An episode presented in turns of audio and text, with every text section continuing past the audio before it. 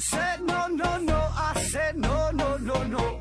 You say take me home, I said no, Perignon. You said no no no, I said no no no no, no no no no.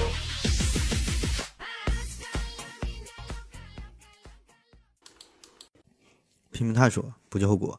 欢迎您收听《思考盒子》。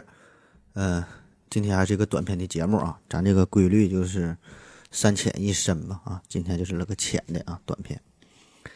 嗯、这期节目呢，咱们专门回答一个听友的问题啊，也是回回答听友问他，但是就回答一个问题，因为我觉得这个问题问的挺好哈、挺有启发性。更重要的是，就这个问题，你在百度上。找搜索呀，它没有现成的答案，所以呢，我就可以随便说随便编啊。嗯，这位听友呢叫景阳冈打虎波仔，呃，他提的问题是这样的，他说：“泌尿圣手盒子老师你好，你的节目很棒，每次听完你的节目，我的思路跟尿路一样畅通啊。”回到正题，我看过几则旧闻，说当年的欧美人呐，曾经丧尽天良的把非洲的比格米人关在动物园里供人参观。我突然想到，如果说有一天我们发现了还有没灭绝的尼安德特人、嗯，弗洛勒斯人等人属动物，我们会给予他们人权吗？还是说把他们当做动物来看待？你看他这个问题，我觉得就挺有想法嘛。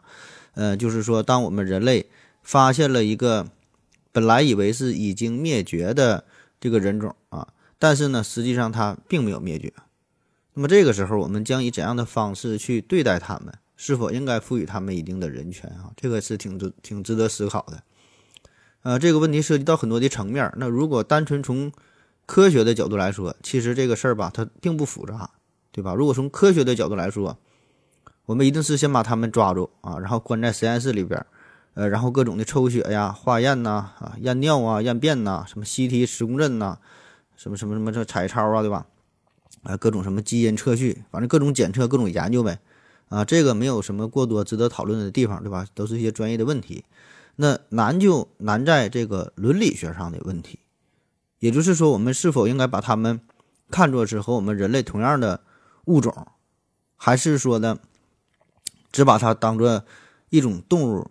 看待哈，给它关起来放在动物园里，对吧？还是说赋予他们跟跟我们人类同样平等的权利？这个呢是值得思考的问题啊。那大伙儿先思考着啊，咱们先讲一个故事，先从一个实际的例子看一下啊，看看我们人类当时是怎么做的。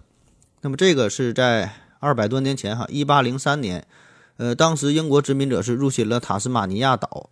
这个岛上啊，大约有六千人，啊，大致呢是分成二十个部落。那整个这个岛上的生活，整个这个社会呢是处于原始公社制的早期阶段。啊，他们使用石头啊、木头啊、贝壳啊，用这些东西制成的工具，主要呢就从事采集、狩猎，呃这些工作，过着漂浮不定的生活。那么这个事儿，如果你印象深刻的话，之前咱们有一期节目专门聊过啊，就叫塔斯马尼亚效应嘛，说过这个事儿。这个塔斯马尼亚岛啊，它本来是和澳大利亚是相连的哈，在澳大利亚的呃东南角啊这个地方一个小岛，本来跟澳大利亚连在一起。大约呢在一万年前，由于这个海平面上涨，这这这个道啊就就给淹上了，它就是被分开了，塔斯马尼亚岛就被孤立了起来。所以呢，因为岛上人口很少嘛，他们这个文明呢也没有进步，不但没进步，反而还退步了，保持着一种。相对来说非常原始的方式继续繁衍啊，过了这这么这么一万年哈，还保持着原原来的状态。但这个时候，这个主流的这个社会啊，咱咱咱们的这个大陆哈，其他这些州都已经高度的发展，对吧？高度的发达了，进入了新的文明的层次啊。那么，当这个入侵者到了塔斯马塔斯马尼亚岛上之后，根本就不把这些原住民当做人来对待。不但是抢占了他们的地盘，甚至呢对他们进行了无情的杀戮。然后塔斯马尼亚人呢也在试图进行反抗啊，但是显然是打不过他们，对吧？他用用的装备、用的武器非常原始落后嘛。那在一八三一年到一八三五年期间，塔斯马尼亚人为了避免灭绝，大约呢有二百个幸存者被迁移到了呃弗林德斯岛上，就另外一个小岛。可是呢，由于他们的社会组织状态、传统的生活方式都已经遭到了非常严重的破坏，那么再加上外来入侵者带来的疾病，呃，使得他们很快呢就归于灭亡。那在一八七六年的时候，弗林德斯岛上最后一个塔斯马尼亚女人叫楚格尼尼啊，就就永远的离开了。那据说呢，还有另外一个塔斯马尼亚女人呢，是在南澳大利亚的坎加鲁岛上，是一直活到了一八八八年。啊，说这个是最后一个这个塔斯马塔斯马尼亚人哈啊，但其实这事儿也并不很重要，对吧？因为前前前后后也没差个没差几年，反正说最后呢，他就就都灭亡了啊，塔斯马尼亚这个民族。那我们今天要说的这个重点呢，就是这位楚格尼尼啊，楚格尼尼这位女士，呃，她的这个身世可以说是非常悲惨啊。本来她的父亲呢是一个酋长啊，原来这个平静的生活被打破之前啊，生活还是不错的。呃，为啥说她身世非常悲惨？就是很小的时候啊，她这个父母就就去世了。后来呢，她这个未婚夫为了救这个楚格尼尼呢，也死去了啊。然后他的两个妹妹也是被贩卖成了奴隶哈，就开始了这个悲惨的生活。那从这个入侵者到来之后，楚格尼尼是为了生存嘛，就来到了塔斯马尼亚群岛当中一个名叫布鲁尼的这么一个小岛上。然后呢，和呃另外一个叫做武瑞迪的塔斯马尼亚男人结婚了。啊，后来这位这这这对夫妻呢遇到了一个好人啊，这是来自于呃原住民保护机构的罗宾逊，这么个人遇到了他，然后呢，这个成为了罗宾逊的导游啊和语言教师，呃，向罗宾逊呢介绍塔斯马尼亚这个当地的一些风俗习惯，然后罗宾逊呢也是进行了详细的记录啊，这个呢也是成为了后来对于塔斯马尼亚原住民呃这个研究记录这个最完整的这么一份记录哈。所以说，对这个楚格尼尼的记录很完整啊，就得益于这个罗宾逊。那在一八三零年，楚格尼尼和这个武瑞迪俩人呢，就跟随罗宾逊来到了弗林德斯岛。那据记载，这个时候这个岛上啊，也就剩了一百多名，呃，这个塔斯马尼亚的原住民。那本来以为可以在这上开始平静的生活，对吧？不被打扰。那很不幸，这个楚格尼尼的第二任丈夫这武瑞迪呢，又死去了。然后楚格尼尼呢，又嫁给了另外一个塔斯马尼亚人，叫做威廉·连恩。啊倒不是说这个楚格尼尼他就非常喜欢结婚哈，不结婚不行，因为这个时候纯正的塔斯马尼亚人已经非常少了嘛。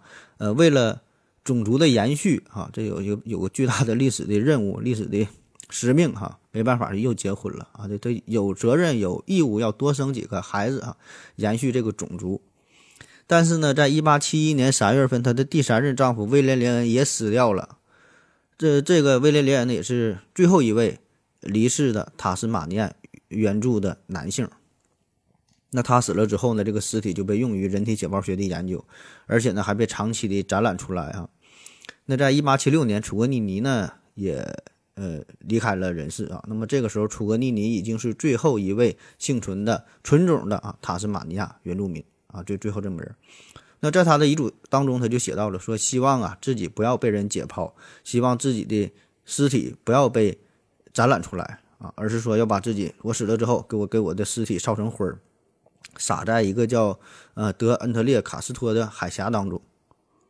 那显然呢，他的这个愿望只是一种奢望啊。他死后呢，先是被葬在了一个废弃的工厂里边。两年后呢，皇家塔斯马尼亚学会又把他的尸体挖了出来，呃，在这个塔斯马尼亚博物馆公开展览啊，因为他是最后一个纯正的塔斯马尼亚人嘛，所以这个意义非常重大。这一展览。展览长达七十二年啊，那直到是一七呃一九七六年啊，一九七六年，也就是他死后的这个这个一百年了，然后楚格尼尼的这个遗嘱啊才算是得以实现，他的遗体呢才被火化啊，这个骨灰是撒入到了德恩特列卡斯托海峡当中，才算是得到了真正的安息。那么这个故事呢，基本也就回答了这个你提出的这个问题哈。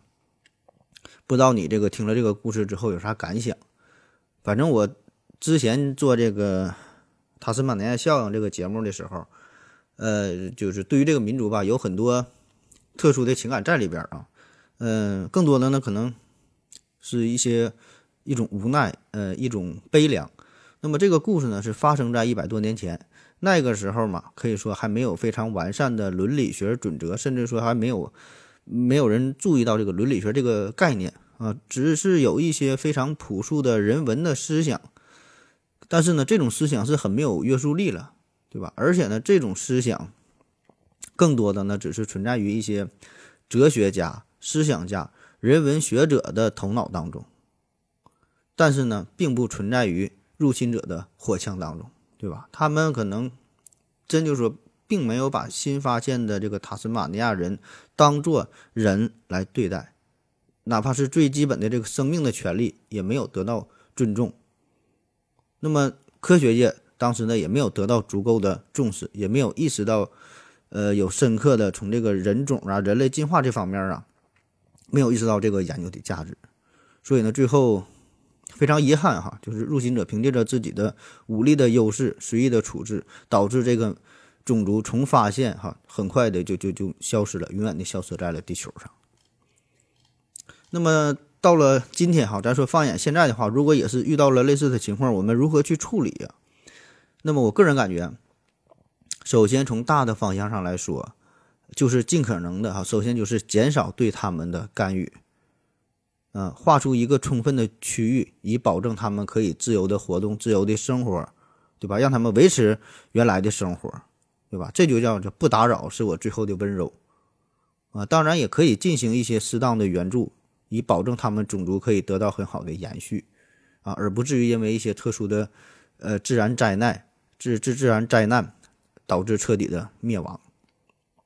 那其实这种思考有很多啊，特别是一些科幻小说当中，比如说这个小说《三体》，这里边也是提到了类似的情境，对吧？就比如说这个三体人，他们如何处理和地球人的关系？他们是一个文明，地球也是一个文明，他们种族、他们的水平比我们的这个这个文明水平要高很多。那他想弄死我们，就像弄死虫子一样，so easy，对吧？轻易就可以毁灭人类。但是说，作为一个文明的话，他会思索一个问题，就是是否真的有必要要灭掉另外一个文明，对吧？应不应该？要不要？对吧？那么宇宙当中是否有什么普世的道德？一个文明是否有权利去消灭另一个文明？对吧？就是你有这个能力，但是你是否有这种权利？还是说根本就不去考虑这个事儿，对吧？因为我杀了你就跟杀了一个虫子一样，我为啥要思考这些复杂的问题，对吧？想弄就弄嘛，对吧？所以说这个事儿是全宇宙文明都会面临的一个一个一个考验。那么还有一方面的思考，就是高等文明对于低等文明是否要进行干预？这种干预呢，可以说是一种帮助啊，是一种辅助啊，是让你可以更加快速的进化。那么是否要干预呢？那有一种假说就说嘛，咱这个地球，这就叫呃动物园假说。就我们为啥没有发现外星人？因为我们人类就是外星人给咱圈养起来的，这个就像是动物一样，我们根本逃出不了这个太阳系啊。我们在地球上这就是用一个动物园一样，外面的宇宙是啥样我们也不知道。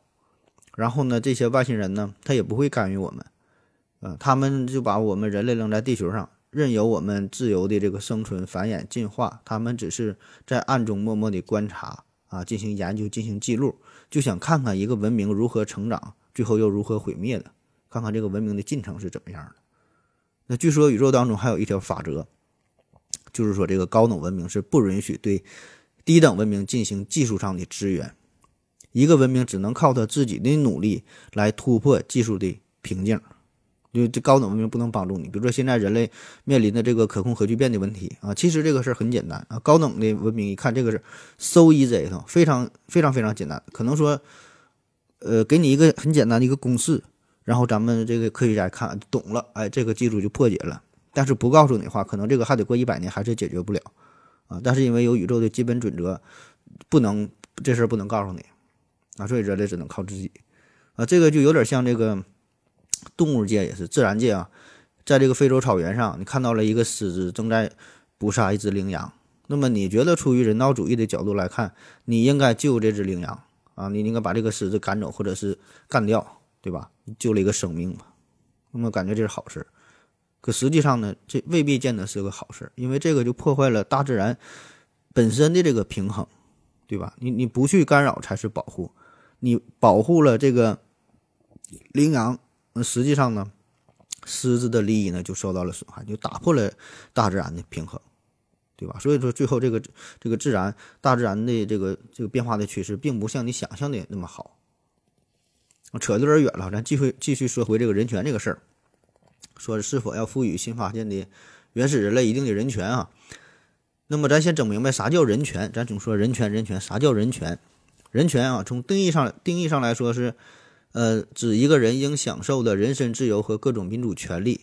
那按照这个权利的主体来看呢，人权呢又包括两种啊，一个呢是个人人权，一个是集体人权。个人人权呢，就是说这个个人呐依法享有的生命、人身、政治、经济、社会、文化等各方面的自由平等的权利。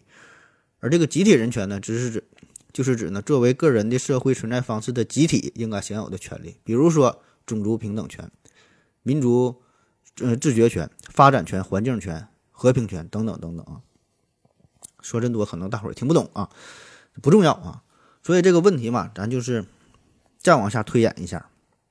问题的关键就是类似于尼安德特人这类原始人类，他们是否是人，对吧？如果我们把它定义成人的话，那么他就拥有人权；如果不是人的话，那他就没有人权，对吧？所以这个问题就是判断他是否是人。哎，变成了这个问题，那当然这个又是一个极难的哲学问题，对吧？怎么判断他是不是人呢？那这里边呢，我有一个思路啊，呃，可能是非常幼稚可笑、不太成熟，甚至是十分错误啊。怎么判断这个尼安德特人？就就就就假设这原始人啊，就是尼安德特人，他跟我们人类哈，这个他是否是人呢？咱也不考虑什么哲学问题、什么什么伦理问题啊，咱可以从一个。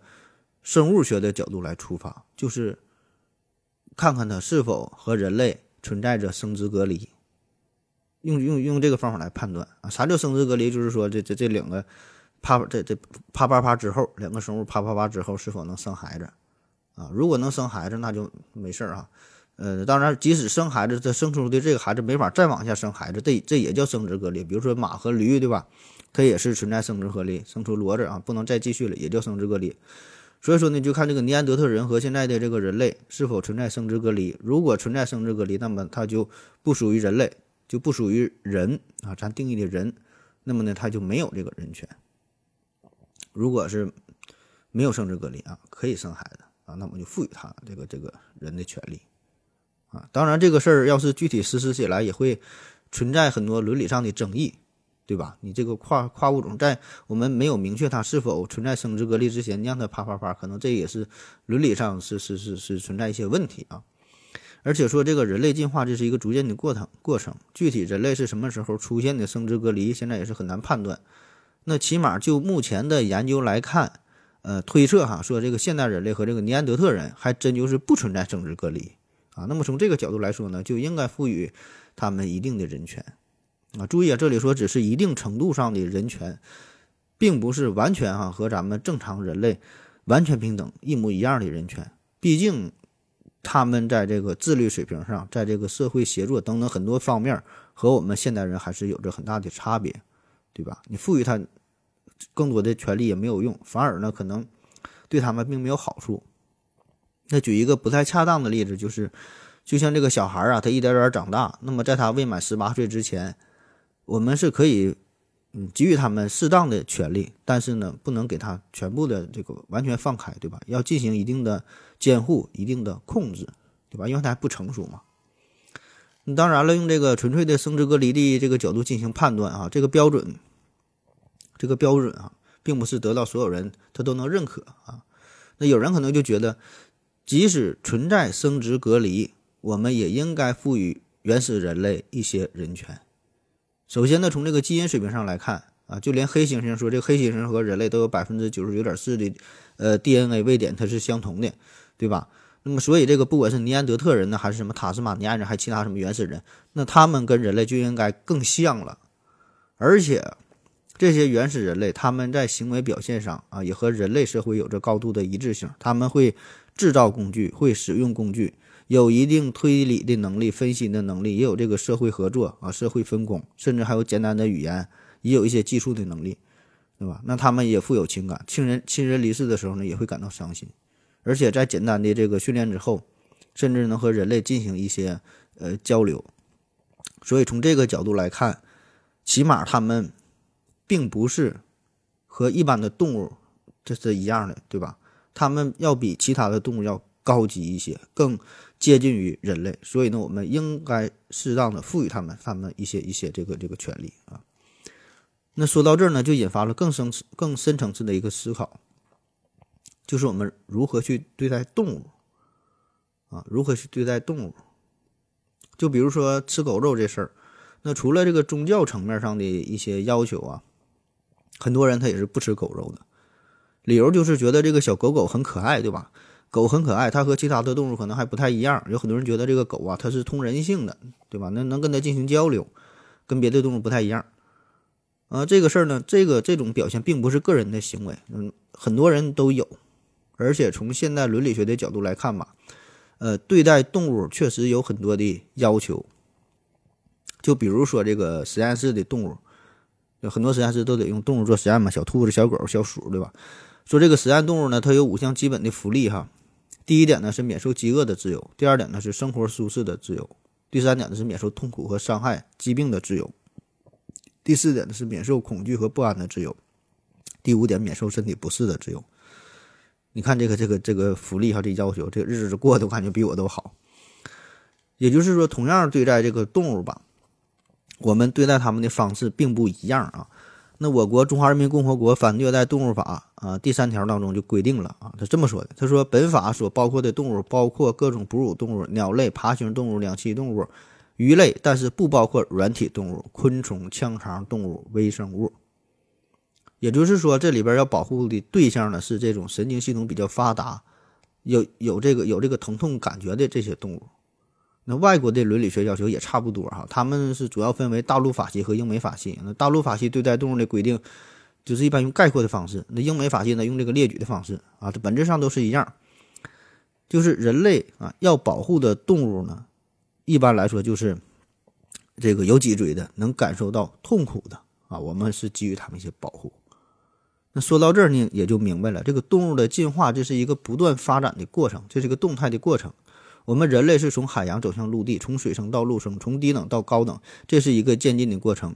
从这个生物等级上来看，我们人类呢，现在也是从自我的角度对动物进行了等级高低的一个划分，所以我们对待动物的方式。啊，它是它是不同的，对吧？比如说哺乳类，或者是说与人类更为相近的这些动物，我们就要给予它们更高级的待遇和重视，给予他们更多的人文关怀。而对于那些比较低等的动物，啊，一些什么昆虫啊，或者是像什么海星啊、海胆呐这类东西，我们就感觉他们比较 low 啊，甚至认为他们感觉不到疼痛，所以呢，几乎不会赋予他们人文关怀。哪怕是做做用动物做实验的时候，也会区分来对待。对吧？那不管是哪类动物，虽然现代社会和过去相比已经是有了高度的文明、高度的发达、高度的高度进步了，对吧？但是呢，我们对待动物也不可能完全像对待人类一样。也就是说，不管一头猪哈如何安详平和的死去，最终呢，还是要成为我们的盘中餐，我们还是要吃掉它，对吧？只不过死的过程可能会快乐一些。那好了，最后我们再回归到你的问题上，说这个尼安德特人到底是否应该有人权？那么他的这个难点呢，就是说这类原始人他是处于一个非常模糊的界限，我们没法准确的把它安置于人类文明进化树上的一个合适的位置啊，因为这是从动物到人，这是一个渐进的过程。那么它到底应该放在哪儿，我们没法定位。那即使从生物学、从科学的角度，我们已经把它可以说是研究的比较透彻的情况下，但是呢，如何正确保持？这类原始人和我们现代人的这个关系，我们呢并不知道，对吧？啊，我们现在可能说知道，我们会把会把这些原始人类放在比黑猩猩更更高级的一个位置上，但是在心理层面啊，仍然觉得他们还不能跟我们人类平起平坐啊。那好了，今天的节目就是这样，解释了半天，啥也没说明白。感谢您的收听，谢谢大家，再见。